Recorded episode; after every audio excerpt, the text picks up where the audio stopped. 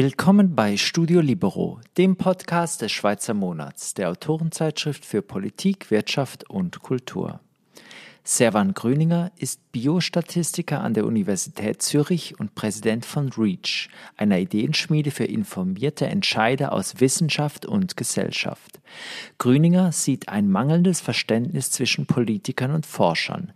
Er fordert, dass Politiker wissenschaftliche Fakten ernst nehmen, aber auch, dass Wissenschaftler Verständnis aufbringen für politische Entscheidungsprozesse. Moderiert wird das Gespräch von Lukas Leutzinger, dem stellvertretenden Chefredakteur des Schweizer Monats. Die Produktion dieses Podcasts wurde unterstützt von PMG Investment Solutions und Reichmut Co. Privatbankiers. Doch jetzt direkt ins Gespräch. Servan Grüninger, der Gesundheitsminister Alain Berset hat kürzlich gesagt, ich habe die Wissenschaft anfangs zu wenig hinterfragt. Wie sehen Sie das in Bezug auf die Pandemie? Sind oder waren die Politiker da manchmal etwas zu gutgläubig? Das ist natürlich enorm schwierig einzuschätzen, so als Außenstehender, der da nie bei den Bundesratssitzungen dabei war. Ähm, ich hatte durchaus, durchaus den Eindruck, dass äh, der Bundesrat und, und die Behörden durchaus kritisch auch mit äh, wissenschaftlichen äh, Informationen umgegangen sind. Ich meine, die Wissenschaft an sich ist eh schwierig zu sagen, wer ist es eigentlich.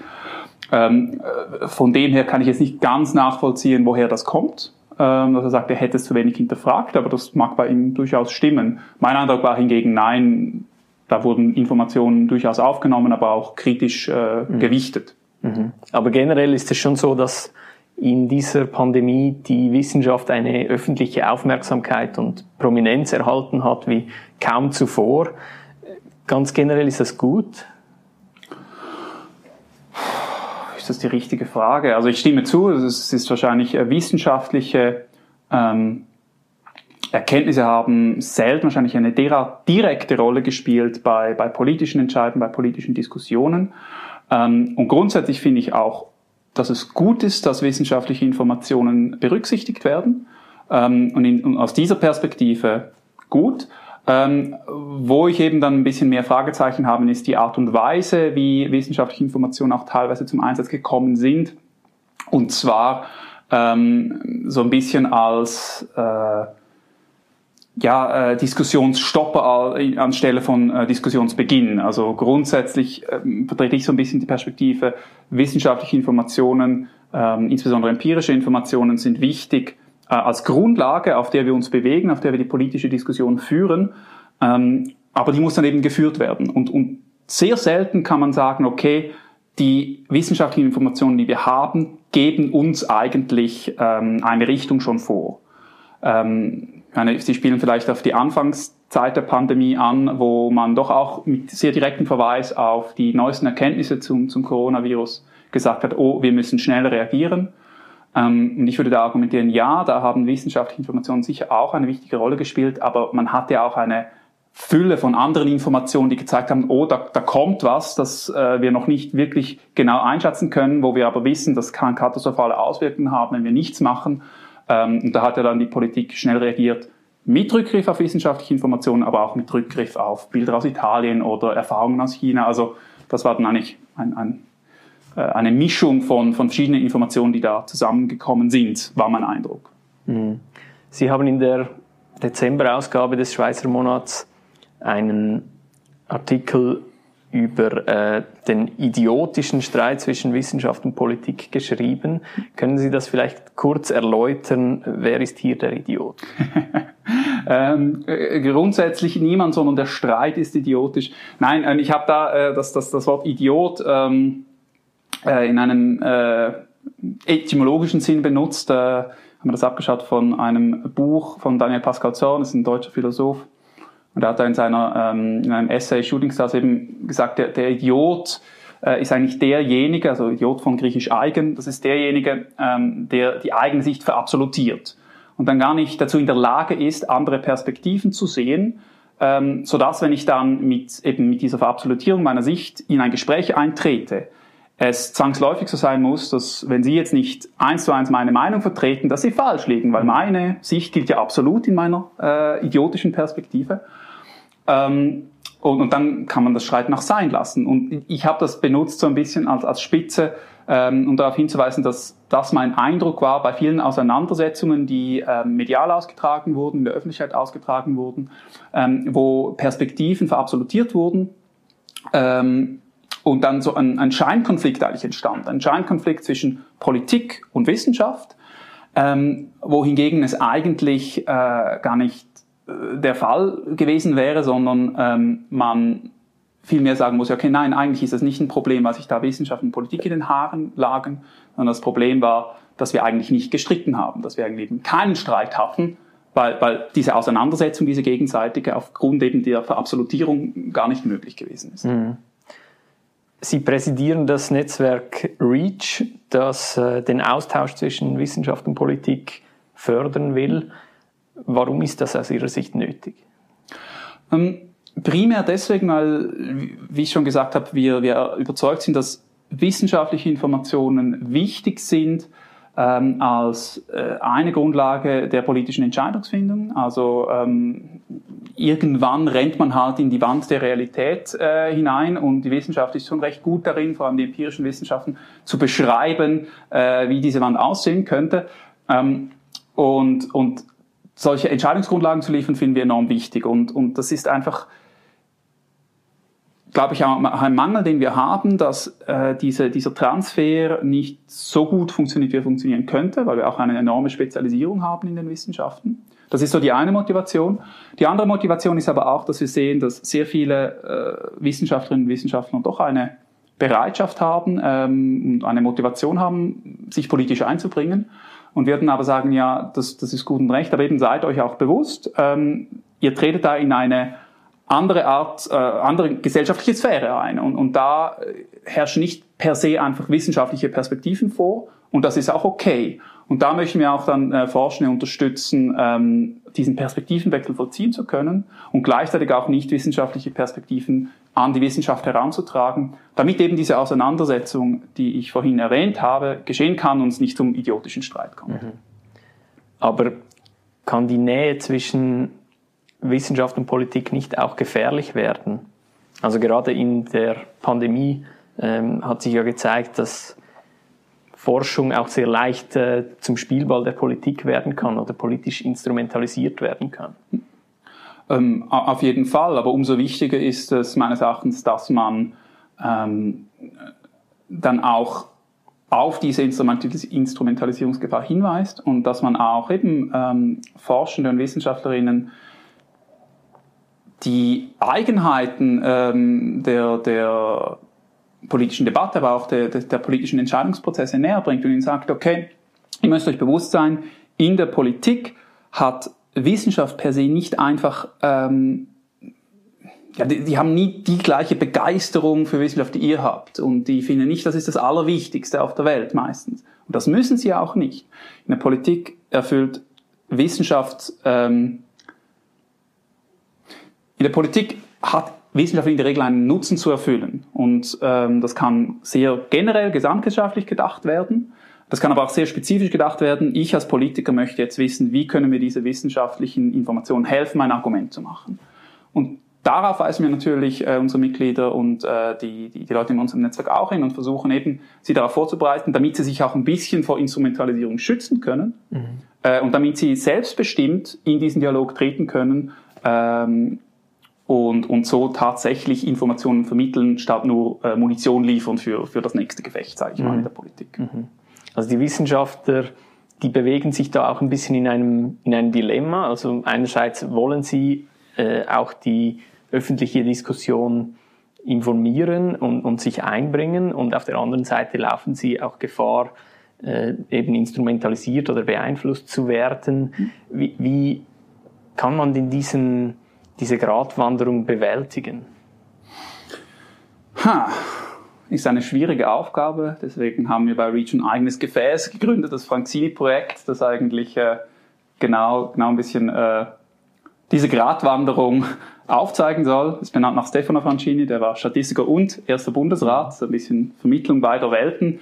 Ähm, aber das folgen wir nicht buchstabengetreu, deswegen ist nicht das Francini-Projekt, sondern das Franzini-Projekt.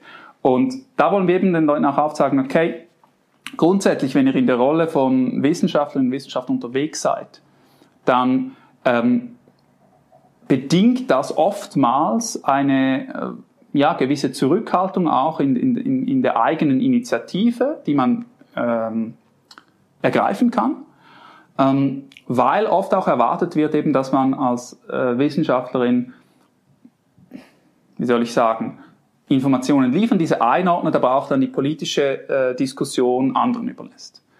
Und das ist jetzt aber überhaupt nicht die einzige Art und Weise, wie man sich einbringen kann als, als Forscher. Ich kann selber auch eine Initiative ergreifen, ich kann selber auch politisch tätig werden, ich, ich kann auch mich bei Abstimmungskämpfen äh, engagieren. Ähm, und eben da muss man sich einfach bewusst sein, dass man sehr, sehr viel Wert darauf legen muss, zu trennen, soweit es möglich ist, ist natürlich nie vollends möglich, aber zu trennen zwischen wo vermittle ich jetzt eigentlich wirklich gut abgestützte wissenschaftliche Informationen, mhm. wo ich den Anspruch erheben darf, ähm, das müssen wir eigentlich nicht auf politisch diskutieren, das können wir als wissenschaftliche Grundlage annehmen, das kann wissenschaftlich diskutiert werden. Und wo bin ich jetzt aber eigentlich eher ein, ein politischer Akteur und versuche basierend darauf und gewissen äh, normativen Überlegungen Veränderungen anzustoßen. Und ich meine, das ist äh, ein, ein, eine bestätigte Arbeit, äh, diese Kommunikation wirklich klar zu machen. Und wir finden einfach, das ist enorm wichtig, weil eben sonst diese Vermischung äh, der Rollen äh, problematisch werden kann, wenn dann plötzlich ich als Wissenschaftler mit meiner Autorität, die ich durchaus habe in einem Dialog oder in einer Debatte, ähm, plötzlich politische Forderungen stellen, die eigentlich gar nichts oder wenig mit meiner wissenschaftlichen Arbeit zu tun haben. Mhm. Können Sie da ein konkretes Beispiel nennen? Sie sind ja selber Wissenschaftler. Ja, also ich, ich bin ja äh, Biostatistiker und, und einer meiner Forschungsschwerpunkte ist ähm, das Studiendesign bei, bei präklinischer Forschung, insbesondere auch bei Tierversuchen. Und ja, das, das ist ein, ein ähm, äh, da können wir ein gutes Beispiel machen. Ich meine, ich äh, gehe da auch sehr kritisch teilweise um mit, mit dem vorhandenen Studiendesign. Also wie muss ein Versuch aufgebaut sein, dass er funktioniert. Inwiefern kritisch? Ähm, also, dass, dass ich als Statistiker oft auch mal finde, okay, ähm, eben liebe Biologin, liebe Mediziner, ähm, wir haben da seit 100 Jahren äh, Methoden, die ihr eigentlich verwenden solltet, äh, wendet die doch mal an, wendet die auch korrekt an. Mhm. Äh, das gehört zum wissenschaftlichen Prozess dazu. Logisch weiß ich mehr über Statistik als die meisten Biologen. Ähm, und das ist wirklich, sagen wir mal, die, die wissenschaftliche Ebene. Da kann ich sagen, okay, hier könnt ihr unabhängig mal von dem Ziel, das ihr erreichen möchtet, ähm, mehr Informationen rausholen, wenn ihr meiner Empfehlung folgt. Mhm. Das können ganz vielfältige Empfehlungen sein.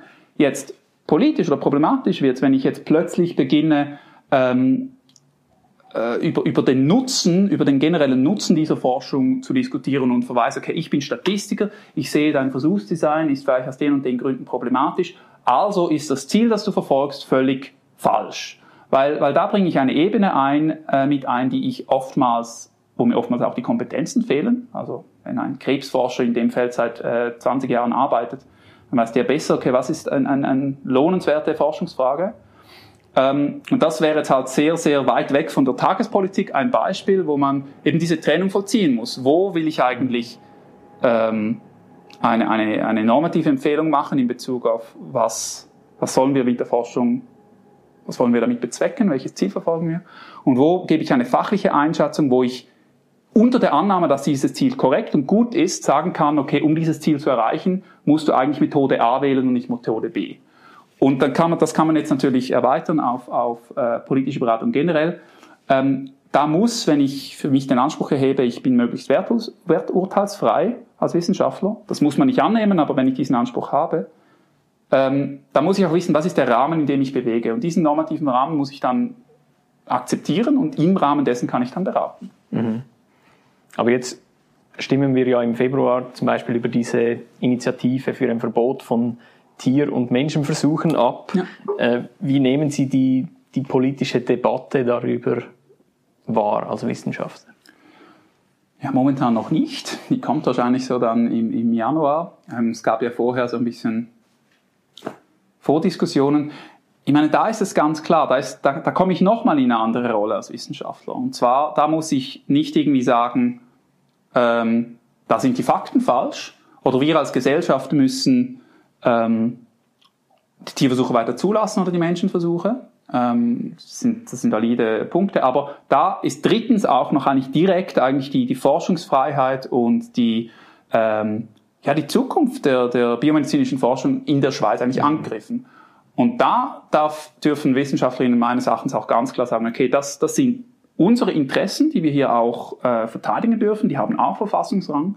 Und sich da einzubringen zur Verteidigung dieser Interessen, ähm, finde ich völlig legitim. Und, und ich erhoffe mir, dass dann auch der Abstimmungskampf ein bisschen sich an, anhand äh, äh, dessen auch orientiert und wir nicht nur darüber diskutieren, ähm, ja, sollen wir jetzt Tierversuche machen oder nicht, oder sollen wir jetzt äh, Menschenversuche machen oder nicht, sondern auch äh, grundsätzlich äh, darüber diskutieren, ja, welche Einschränkungen sind äh, wollen wir überhaupt in, in Kauf nehmen und wie viel wert ist uns diese Forschungsfreiheit an sich. Mhm. Und dann ist, das ist dann letztlich eine politische Frage. Mhm.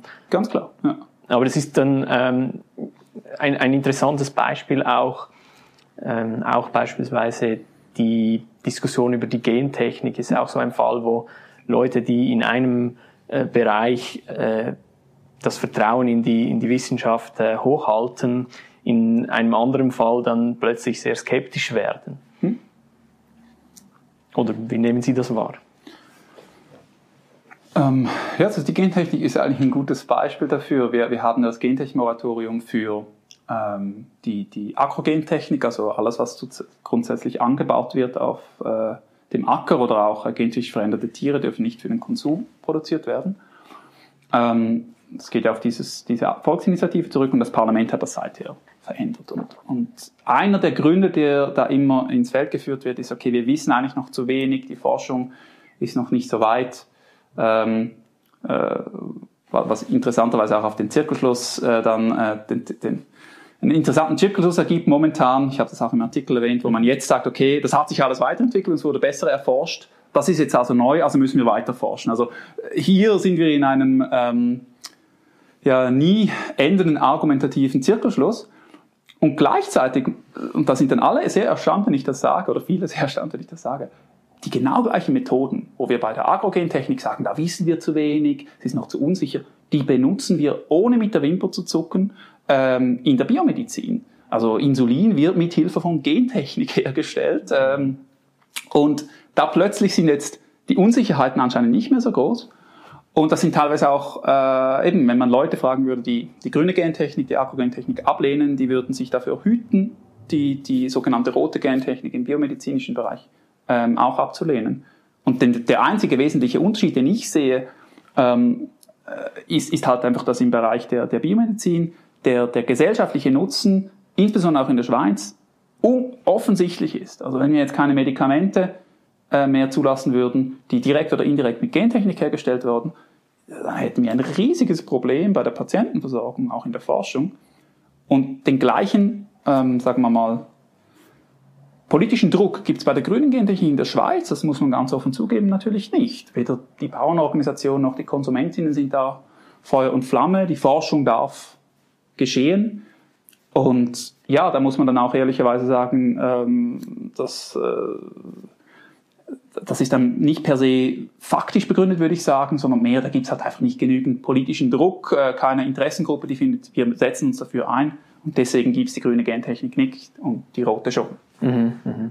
Also der, der, politische Einfluss der Wissenschaft ist offenbar auch in, in unterschiedlichen Bereichen äh, unterschiedlich ja, wenn ich da, Entschuldigung, wenn mhm. ich da kurz unterbrechen, ich würde dem widersprechen. Ich denke, er ist in beiden Bereichen ähnlich, aber ähm, bei der, bei der Wissenschaft kann sehr, wenn es nicht um ihre legitimen Eigeninteressen geht, dass eben wir müssen für mhm. unsere Forschungsfreiheit einstehen, ähm, ähm, oder auch jetzt im Rahmen der Forschungszusammenarbeit haben sich wissenschaftliche Organisationen ja auch geäußert, zum Beispiel zum, zum, zur Zusammenarbeit mit der EU, wo einfach gesehen hat, wurde, das sind Eigeninteressen, die wir brauchen zum Forschen, ähm, auf dem Spiel da setzen wir uns ein. Da kann man ganz klare politische Forderungen auch ableiten, würde ich sagen. Ähm, bis zu einem gewissen Grad. Bei der grünen, also bei der Gentechnik ist es aber nicht so, dass wir basierend auf wissenschaftlichen Informationen sagen können, ja, die, die grüne Gentechnik äh, die ist sinnvoll und die, die rote nicht. Ähm, und der Unterschied ist nicht, dass da die Wissenschaft mehr oder weniger Macht hat oder Einfluss hat, sondern der Unterschied ist bei der biomedizinischen Gentechnik, also Gentechnik im biomedizinischen Bereich, da haben wir äh, Ärzte, Ärztinnen, da haben wir pharmazeutische Unternehmen, da haben wir äh, Patientenorganisationen, die sagen, okay, wir möchten das, das bringt uns einen direkten Nutzen und die dann eben diesen, diesen politischen ähm, Druck auch äh, in, in die politische Debatte bringen. Mhm mit Verweis auf Wissenschaft. Aber die Wissenschaft, und das finde ich gar nicht schlecht, ist in beiden Fällen nicht diejenige, die da pusht und, und aktiv ähm, für, die, äh, für die Einführung weibelt. Das, das kann sie irgendwie auch nicht. Wie, soll sie das, wie sollen wir das auf wissenschaftlichen Grundlagen begründen? Ich sehe keinen Weg. Mhm. Aber wenn man äh, Themen wie eben die, die Pandemiepolitik oder den, den, Klimawandel anschaut, dort äh, habe ich das Gefühl, hat die Wissenschaft schon einen, einen großen Einfluss und viele Wissenschaftler haben offensichtlich auch Gefallen gefunden daran, äh, dass sie gehört werden und dass sie Einfluss haben.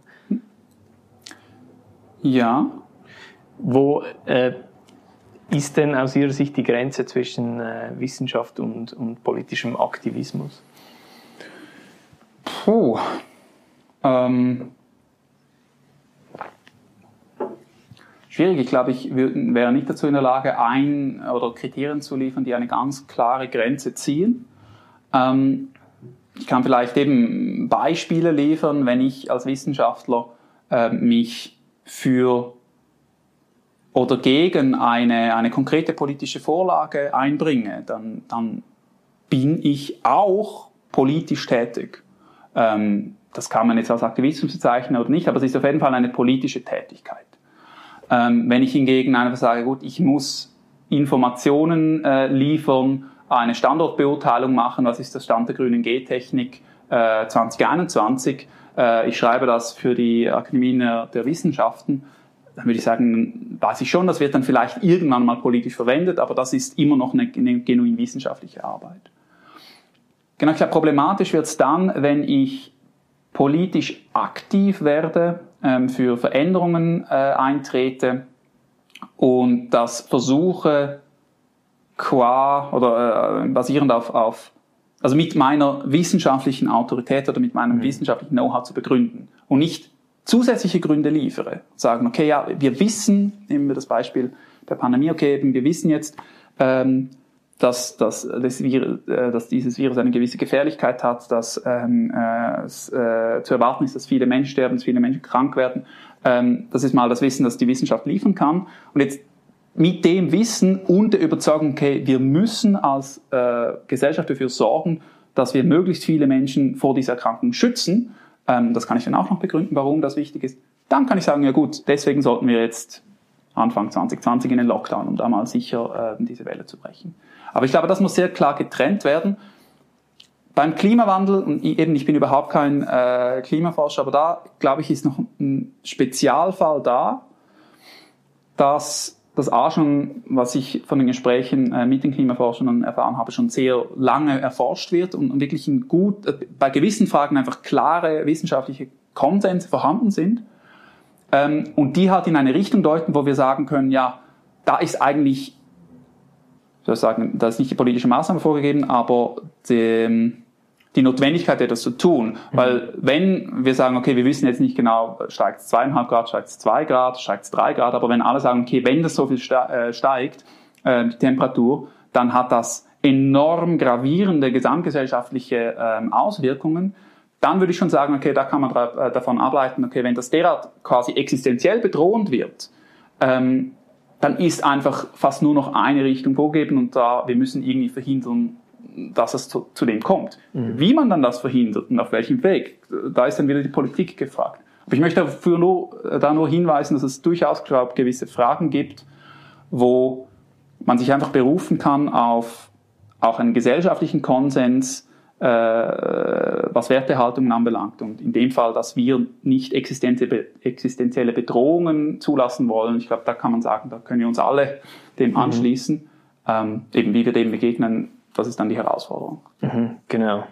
Dort wird es dann äh, aus meiner Sicht problematisch, wenn dann eben äh, konkrete Maßnahmen ähm, begründet werden mit äh, Bezug auf die wissenschaftliche Autorität.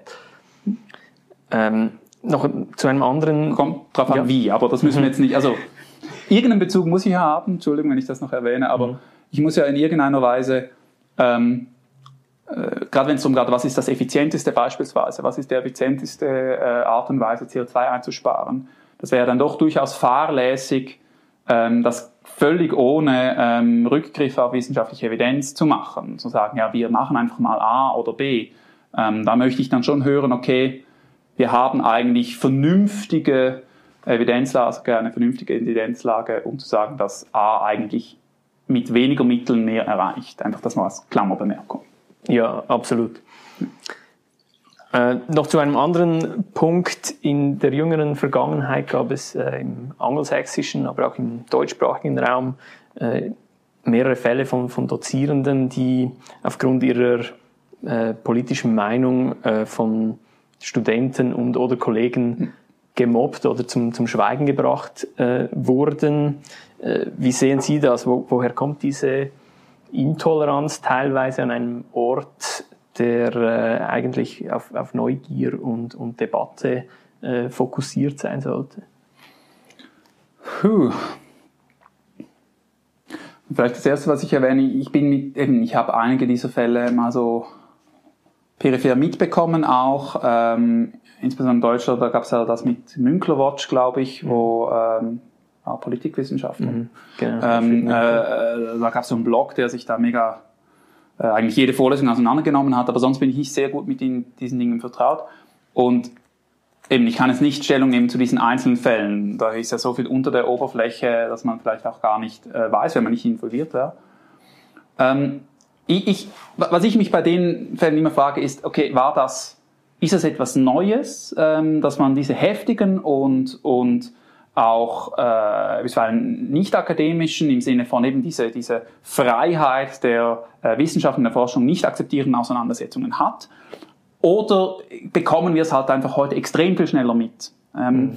Ich meine, es gab ja auch in, in, in den in früheren Jahren da bisweilen heftige Auseinandersetzungen, insbesondere äh, in, in der Philosophie, Soziologie, was ich so mitbekomme. Ich meine, Foucault hat ja auch regelmäßig, ähm, das ist das Einzige, was ich ein bisschen weiß, äh, Entrüstungsschirme ausgelöst und, und äh, da kam es ja auch zu, zu zig Forderungen eigentlich, äh, diese, diese Freiheit zu beschneiden oder keine Plattform mehr zu geben. Das wäre so ein bisschen die Frage, ob das jetzt wirklich etwas mega Neues ist. Unabhängig davon, natürlich geht das nicht. Also wir müssen alles, was ähm, alles, was im Rahmen wissenschaftlicher äh, und akademischer Tätigkeit stattfindet äh, und auch diesen Kriterien entspricht, ähm, dann würde ich sagen, sollten wir als Forschungsgemeinschaft schon ganz klar sagen, das muss akzeptiert werden, auch wenn es manchmal weh tut. Was nicht akzeptiert werden muss natürlich ist, wenn ich jetzt als Statistiker beispielsweise hingehen würde äh, und, und mir irgendeine nicht informierte Meinung zu Geschlechterforschung äh, mache, äh, ähm, anmaße und sage, okay, das ist gar keine Wissenschaft, weil am Ende muss, muss auch die wissenschaftlichen Disziplinen selber müssen für sich ihre eigenen Kriterien definieren, die als wissenschaftlich zu gelten haben und die müssen ähm, immer wieder kritisch hinterfragt werden. Und da habe ich teilweise schon den Eindruck, dass dann ähm, teilweise vorschnell aus einzelnen Disziplinen über andere Disziplinen geurteilt wird, ähm, wo ich sagen muss, oh, hoppla, ich wäre da ein bisschen vorsichtiger. Mhm. Ähm, und ich würde mir diese Einmischung nicht anmaßen. Und wenn ich sie mir anmaße, dann muss ich Belege liefern. Dann muss ich eben wissenschaftlich da vorgehen. Ja. Mhm, mh. Aber sehen Sie da grundsätzlich die, die akademische Freiheit äh, gefährdet. Jetzt ist ja in, in den USA zum Beispiel auch eine neue Universität gegründet ja. worden, als Reaktion darauf. Ich meine, die, die Tatsache, dass, dass die Universität gegründet wurde und sie offensichtlich ähm, das finanzieren können, sollte ja eigentlich zuversichtlich stimmen, dass die akademische Freiheit dadurch nicht äh, gefährdet ist. Ähm, wie gesagt, in der Schweiz, ich kann es kaum einschätzen. Es ist nicht meine Wahrnehmung. Also ich in meinem Fachgebiet, ich habe nicht den Eindruck, dass da meine Freiheit irgendwie be beschnitten ist und, und dass ich da aufpassen muss. selbstverständlich hat man das Problem, dass äh, man mit, mit äh, völlig neuen und bisher nicht ge gekannten Ideen und Vorschlägen erstmal in der Nachweispflicht ist ähm, und da ähm, vielleicht auch zuerst mal auf Ablehnung stößt. Aber ich meine, auch das, da würde ich sagen, das ist auch bis zu einem gewissen Grad wissenschaftliches, oder das weiß man schon seit längerem, dass diese soziale Komponente in die Wissenschaft reinspielt. Ähm, und dass eigentlich vieles auf eine Art eher konservativ funktioniert und man eine, eine ähm, Standards oder auch eine wissenschaftliche Theorie nicht einfach sofort über den Haufen wirft, sondern eigentlich erst dann, wenn genügend Nachweise für eine, für eine genügend Belege und genügend theoretische Argumente für eine andere, bessere Theorie für eine spezifische Anwendung äh, vorhanden sind. Ähm, ja, vielleicht noch den Rahmen zu schließen. Also grundsätzlich eben Angriffen auf, auf wissenschaftliche Freiheit müssen auch die äh, wissenschaftlichen Institutionen entgegentreten und sich da auch äh, schützend vor ihre Angestellten äh, stellen. Mhm. Und wenn das geschieht und wenn man sich weiterhin als Forscher darauf äh, vertrauen kann, dass es geschieht, habe ich persönlich nicht große Angst, dass da die wissenschaftliche Freiheit ähm, durch solche Dinge eingeschränkt wird. Ähm, durch eben Sachzwänge, die halt im System immanent sind, äh, Stichwort Publikationszwang, Stichwort ähm, auch äh, Ökonomisierungszwang, also dass immer stärker ein Push auch da ist, Grundlagenforschung nur noch unter dem Gesichtspunkt direkter Nützlichkeit zu sehen. Da sehe ich schon auch durchaus ähm, Gefahren und das, sind, das ist dann eher systemimmanent, glaube ich, einfach von der Art und Weise, wie, wie momentan auch äh, wissenschaftliche Arbeit belohnt wird. Zum Schluss, was müsste sich ändern, äh, um das gegenseitige Verständnis zwischen Wissenschaft und Politik zu verbessern? Ja, ähm, die, äh, die, die den politischen Analphabetismus in den Wissenschaften bekämpfen und die äh, wissenschaftliche Dyskalkulie in, in, der Politik. Ähm, ich glaube, es braucht wirklich beides. Also wir, wir müssen als äh, Forschende, äh, die sich politisch einbringen wollen, auch akzeptieren, dass Politik eine eigene Form der Expertise auch bedingt und dass es durchaus Funktionsweisen der Politik gibt, die dem Wissenschaftlichen widersprechen, aber die ihre Berechtigung haben. Ähm, eben zum Beispiel, dass man auch nicht wissenschaftliche Perspektive an, an der Debatte teilnehmen lässt. Das ist in der Wissenschaft logischerweise nicht der Fall, aber in der Politik muss das der Fall sein, weil ähm, ja, die Wissenschaft ist nicht der Maßstab für die ganze Gesellschaft. Und umgekehrt von der Politik, eben, da würde ich mir schon wünschen, dass man ähm, ein bisschen Zurückhaltung zeigt, wenn es um die Verwend um den Verweis auf Wissenschaft geht in der eigenen Argumentation. Ähm, und das nicht einfach macht, um möglichst schnell einen Punkt zu machen, im Sinne von die Wissenschaft sagt, also ist die Debatte zu Ende, sondern schon sagt, okay, wir haben diese wissenschaftlichen Informationen und jetzt haben wir das so politisch gewichtet. Etwas, das beispielsweise auch ähm, beim, beim der Bundesrat sich immer wieder geziert hat. Also er hat immer gesagt, ja, wir haben die Wissenschaft gehört, es hat darauf verwiesen, aber wir haben das politisch gewichtet und deswegen auch anders entschieden. Aber wie das gewichtet wurde, welche Argumente dafür, nichts, oder? Ähm, das ist dann so ein bisschen die, die Kehrseite von auf die Wissenschaft verweisen, ähm, sagen, ja, wir haben, haben das berücksichtigt, aber wir sind zu anderen Schlüssen gekommen, ohne zu sagen, warum. Äh, damit sollte man auch aufhören, glaube ich, wenn man zielführende Politik machen will. Vielen Dank für das Gespräch. Vielen Dank Ihnen für die Einladung. Das war Studio Libero, ein Podcast des Schweizer Monats. Weitere Informationen finden Sie unter www.schweizermonat.ch.